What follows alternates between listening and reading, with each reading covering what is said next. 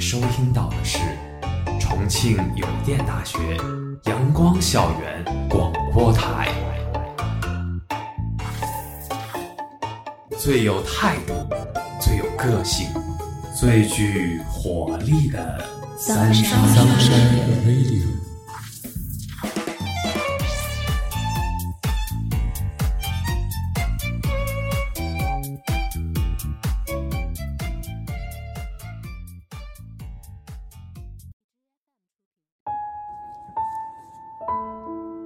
亲爱的听众朋友们，大家中午好，欢迎收听今天的阳光校园广播台，我是主播陌生，我是主播宁静。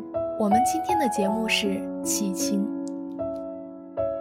雾散尽的时候，独自在落满银杏叶的小路独行。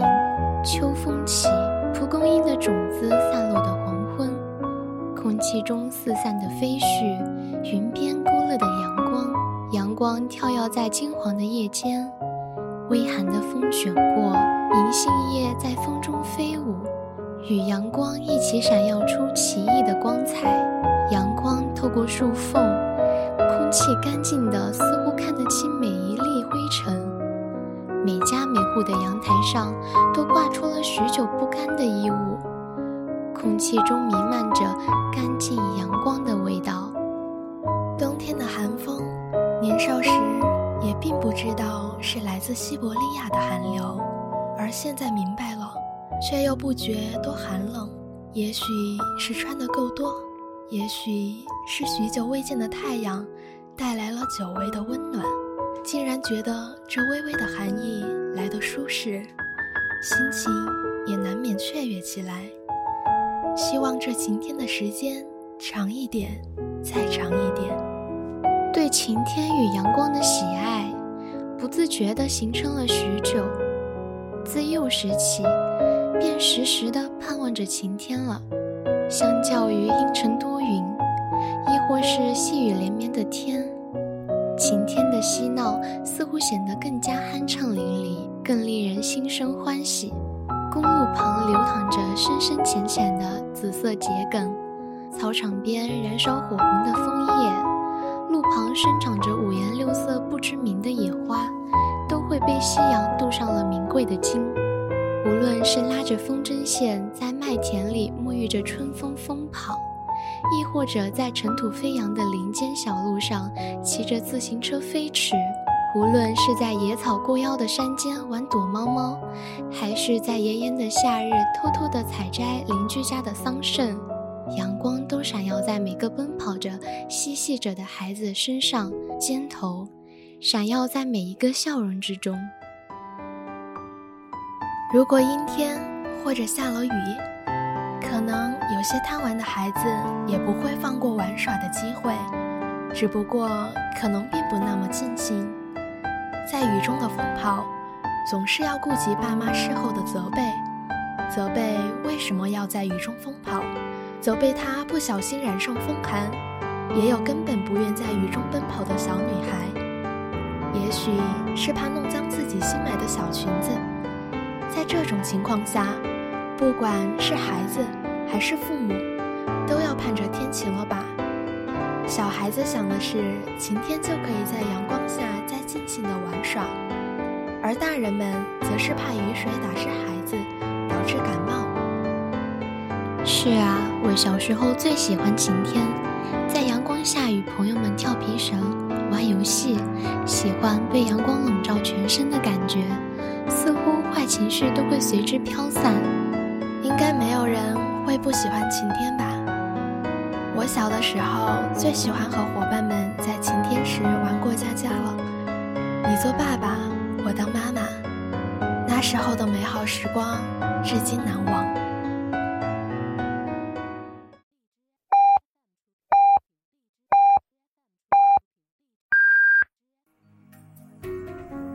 现在是北京时间正午十二点整，您收听到的是重庆邮电大学阳光校园广播台。盼望着，盼望着，当时在阳光下奔跑的孩子也渐渐长大，渐渐到了上学的年纪，繁忙的功课剥夺了大部分在阳光下奔跑的时间。可是这并不会改变他们对晴天的渴望。毕竟在繁忙的学习生活中，体育课似乎是晴天的专利。稍有刮风下雨，那似乎就要告别体育课，待在室内再上一节枯燥的英语或者头疼的数学。于是，对晴天的期待不减反增，对在阳光下蹦跳奔跑的渴望愈发生长。期待着环山公路上的长途拉练，期待着篮球场上的挥汗如雨，也期待着操场旁的加油呐喊。若雨下许久，那窗帘可能也是一直紧紧闭着。在这样的傍晚，教室难免有。浮躁的喧嚣，会有些淫雨霏霏的悲凉。不知道是谁忽地拉开窗帘，阳光突然，虽是余晖，却金黄而耀眼，映得整个教室熠熠生辉。这不知什么时候又回来的太阳，轻而易举地安抚了整个教室。瞬间安静过后，又有低低的赞叹声。落日的余晖中。所有人又安静地投入题海之中，这也许就是阳光抚慰人心的能力吧。淡淡的金光不仅点亮了教室，也抚过整个教室所有人的心。傍晚，落日余晖，刷不完的试卷，喜欢着的人，期盼着的明天。每个人的校园生活中都有这样的阳光吧？就这样淡淡的照进生活。给平淡无奇的校园生活添上浓墨重彩的一笔。那时，我坐在椅子上，捧着席慕容的《追寻梦途》，从第一页开始慢慢的品味着。这时，一片璀璨的阳光从我的身后涌来，映照着书上的文字。我与书，字与光，一切都很美。还记得上初中。坐在教室里，阳光照进教室的一角，金色的阳光抚摸着泛黄的书页，个人的心里。那一角必定是教室里最美的风景了。享受过阳光沐浴中的奔跑，看过落日余晖，对晴与阳光充满期待的人，却远不止这些。收获的季节，去田里看看吧。阳光照耀的金黄色的麦浪，一阵一阵翻涌到农民的心头。田间已经有了垛起的草垛，在阳光的晾晒下，散发出清新而馥郁的香气。阳光确实是神奇的东西，不论是粮食、草干。或者仅仅只是一床棉被，晒过的东西总会散发出奇异的香气，可能这就是阳光的味道。在这样的秋季，最期盼晴天的，无非是田中辛苦劳作的农民了吧？一年的风调雨顺与辛苦劳作，换来金秋的丰收。若碰上阴雨天，粮食很难顺利的从田间收回了，即使费劲的从田间收回，也错过了最好的晾晒时间。一年的辛苦劳累，虽不至于付诸东流，可总归要大打折扣的。于是每个金秋，便是总能看到穿着破旧衣物，戴着小草帽。脖子上挂着吸汗的毛巾的农民劳作在田间了，他们总是想着，趁着这阳光大好的时候完成这秋收。阳光散落，映照出他们淳朴的笑容。田垄上奔忙着送饭的孩童，垛起的草垛旁，趴着懒洋洋的晒着太阳的猫猫狗狗，不知道是不是也在享受着这秋日的阳光。期待着下一个晴天呢。可是生活中不只拥有晴天，也会有阴雨霏霏、阴风怒号、连月不开，雨一点一滴的落下，有时候也会落进心间。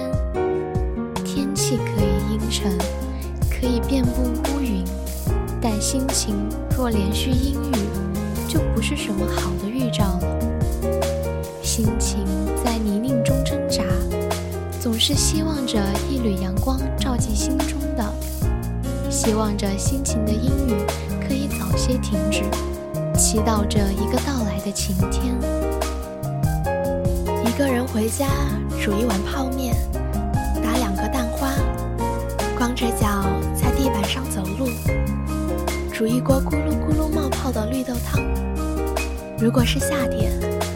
抱着一大半的冰镇西瓜，如若是冬，可以是一只热腾腾的烤红薯。看窗外雨落，听悲伤的歌，养一棵绿植，睡一大觉。如果实在不行，就养一只猫吧。在拖着一身疲惫回家的时候，看着它扑过来迎接你，在你的身边轻轻蹭你。或者只是轻轻地趴在那里看着你，在你抚摸它的时候，偶尔轻轻叫，软软的声音带来最大的慰藉，随时拨开你心中的阴霾，带给你一缕阳光。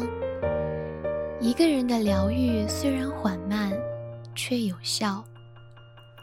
厚重的玻璃阻拦住外面飘雪的寒意，拥挤的车窗略显闷热。封闭的空间使人觉得无限的压抑。这样的车厢中，有多少人为着生活中的悲伤而沉沦着？考试失利，职场不公，爱情破灭，生老病死。街头上不起眼的小吃摊，简陋的桌椅，难掩油渍。寒冷的风吹透并不厚重的冬衣。这样的小摊上，有多少人为生活中的坎坷而沧桑着？异乡之愁，羁旅之思，一切的不幸似乎都能在同时找上门来，给心灵蒙上异常浓厚的阴云。我们痛苦的挣扎，期待着一缕阳光穿透云层。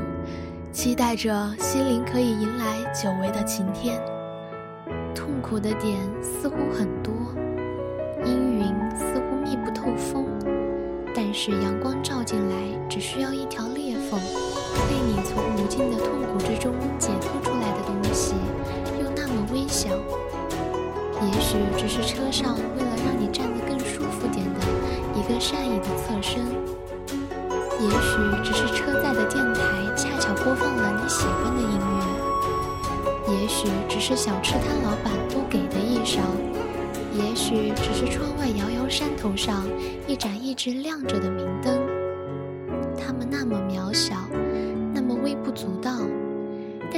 却是实实在在的阳光，照进你阴云密布的心。有这样一句话，深深影响了我。只有在自己的生命岁月里，经过一辈子风风雨雨的打磨和冲刷，才可以将自己历练得圆润而温和。所以，请好好的珍惜时间给我们带来的一切，包括悲伤，包括困难，也包括那些给我们刻骨铭心的过客。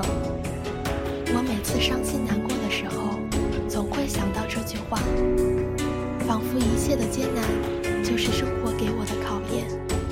过去了，就是明媚的、璀璨的日子，而我期待着这样的日子。生活感觉就是一半天使，一半恶魔。因为考试失利，听到了同学们的议论纷纷，心情很不好。当时已经晚上七点多了，需要食物去填补。就到了一个卖煎饼的小店，告诉卖煎饼的阿姨，情绪还是一直沉浸在不爽的感觉里出不来。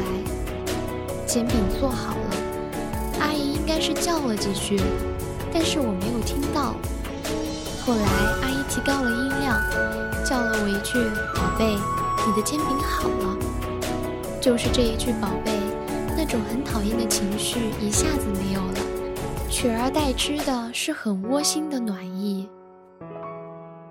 阴云笼罩的心情，每个人都会遇到，所以我们更加期盼着晴天，盼望着。那些照进心灵的小事多一点，再多一点；那些微不足道的小小的善意，那些来自熟悉或陌生人的小小的温柔，都是能够照进人心的阳光，暖暖的、温柔却又坚定的驱散笼罩在你心中的阴云。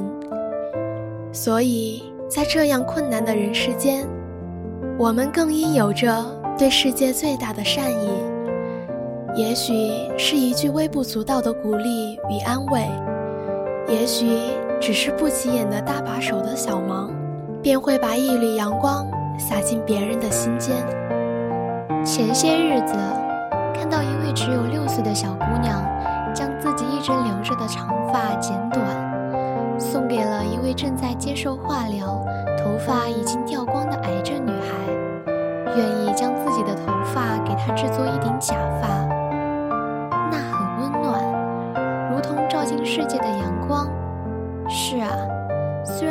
发是留了很久很久的东西，也许对于爱美的小女孩来说很重要，但对于那个患癌症的女孩来说，这无疑是她阴云密布的人生中最灿烂的一缕阳光。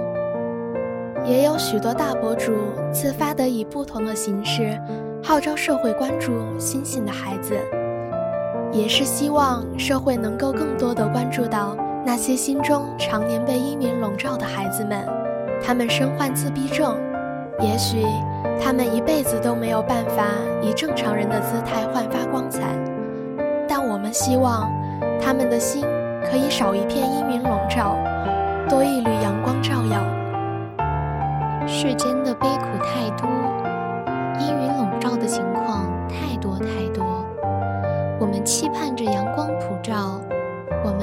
求着晴天。所以，多伸出你的手吧，多为他人拨开一片云彩。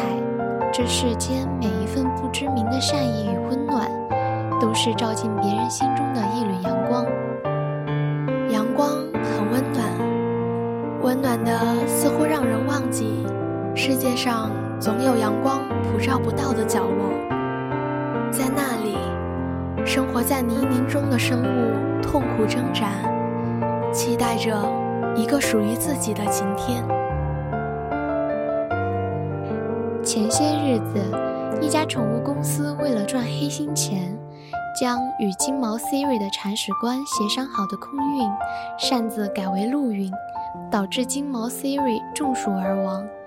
他在网络上寻求帮助，然而这家宠物公司仍旧毫无悔改之心，甚至在评论区里有着类似“都给你赔偿了，为了一只狗至于这样吗”的言论。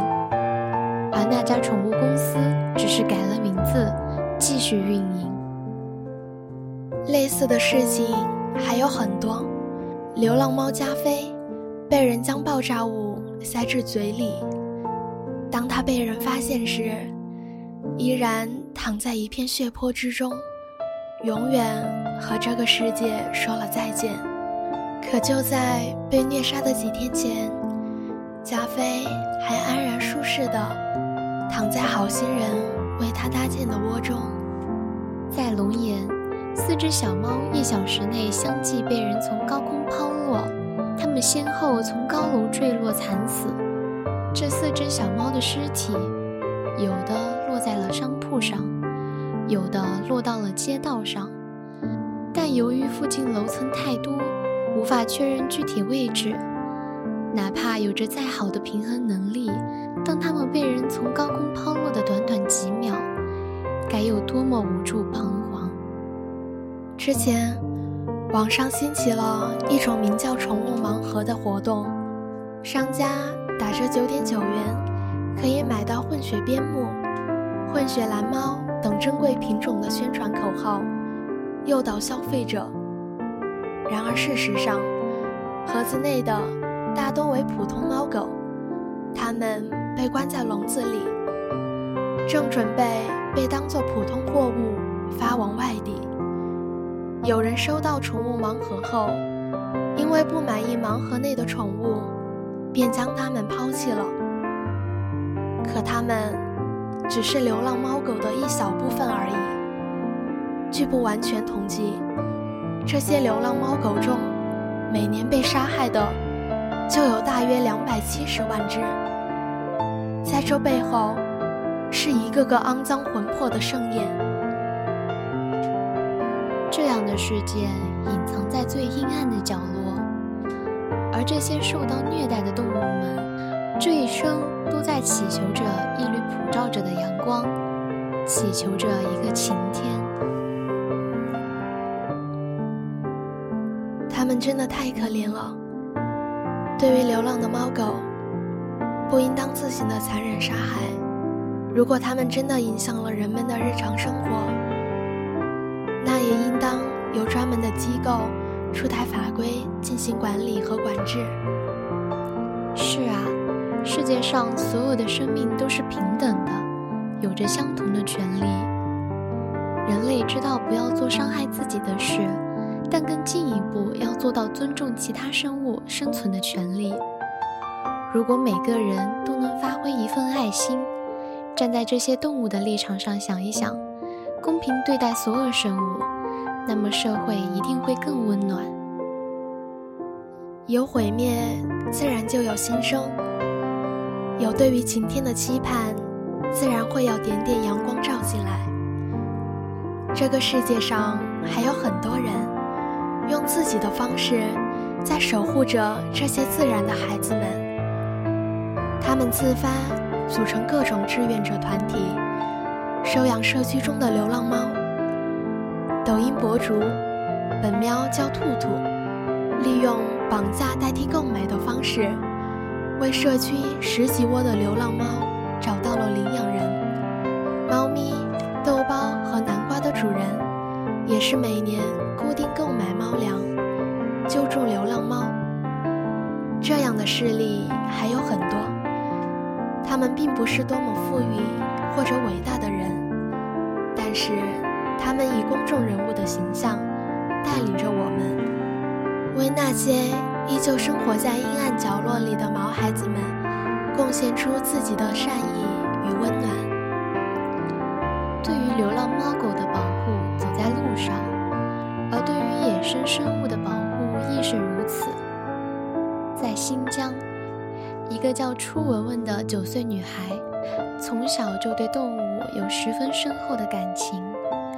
为了保护全球仅有不到一千只的萌新河狸，她做起了河狸监测，构建了河狸食堂。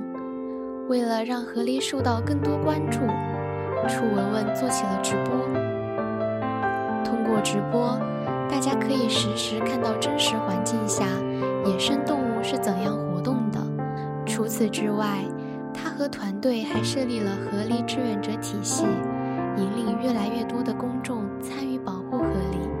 而这件事情也有了很好的成就。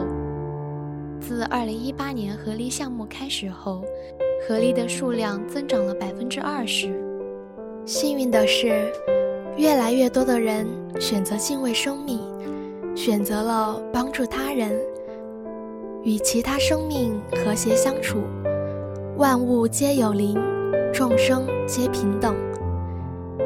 也许有人会说，老天给予了我怜悯之心，却没有给我解救众生的能力。其实并不是这样的，即使没有能力去抚养它。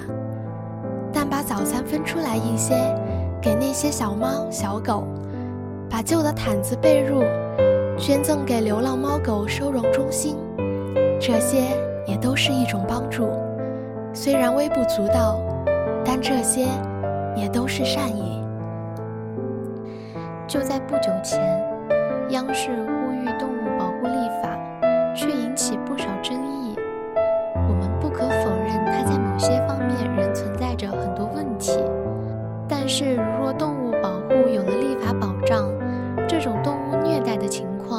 是会越来越少呢？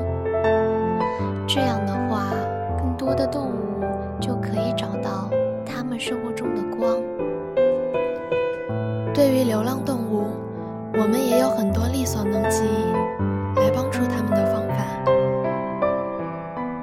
我们可以自己带回家，或者让朋友领养。先救助，然后再帮他们找领养人，还可以建立投喂点，集中投喂。在流浪动物比较集中的地方，志愿者可以建立投喂点，将附近流浪的动物都招揽过来，每天投喂食物和饮水，给它们驱虫治病，尽最大可能保护它们。电影《怦然心动》有言：有人住高楼。有人在深沟，有人光芒万丈，有人一身锈。世人千万种，有人选择漠视生命，将自己的暴虐施加在无辜的毛孩子身上；有人选择敬畏生命，贡献自己的一份力量，守护这些生活在阴暗角落里的生物们。他们生活在悲苦之中，阴云笼罩。我们愿付出心灵最深处的善意与温暖，尽我们绵薄的力量，去为他们的生活祈情，祈求一个美好的明天。微雨的天气，总是希望晴天再多一点，让我们可以更好的在阳光下奔跑，让农民伯伯更好的笑弯了腰。可能久晴并不得知晴天的，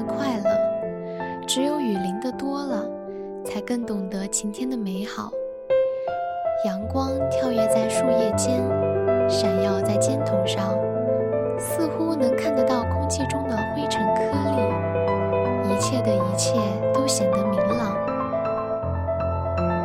心中的苦闷，便是更希望得到疏解的了。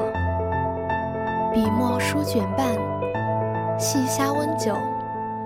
唯愿这叫古来圣贤都迷醉的灵药，能拨开迷雾，却最终被不知道什么的瞬间感动，温暖涌上心头。我们愿永远生活在阳光下，也有怜悯众生的心。黑暗中的悲苦，我们无力痛击，也愿尽己所能。祈情，希望与世界周旋多年后，我们依旧不改对世界的期盼。每一缕阳光，都照进生活中的柴米油盐，造就着每一个我们所期待着的晴天。而正是那些看起来并不起眼的小事，组合在一起，使生活变成了金灿灿的样子。天晴节目到这里就结束了。我是主播宁静，我是主播陌生。如果你想收听我们的更多节目，欢迎在荔枝搜索电台“重庆邮电大学阳光校园广播台”。如果你有好的意见或者建议，可以在新浪微博搜索。重庆邮电大学阳光校园广播台，或者关注我们的官方微信公号“重游阳光校广”，重庆邮电大学阳光校园广播台，更多精彩等你来。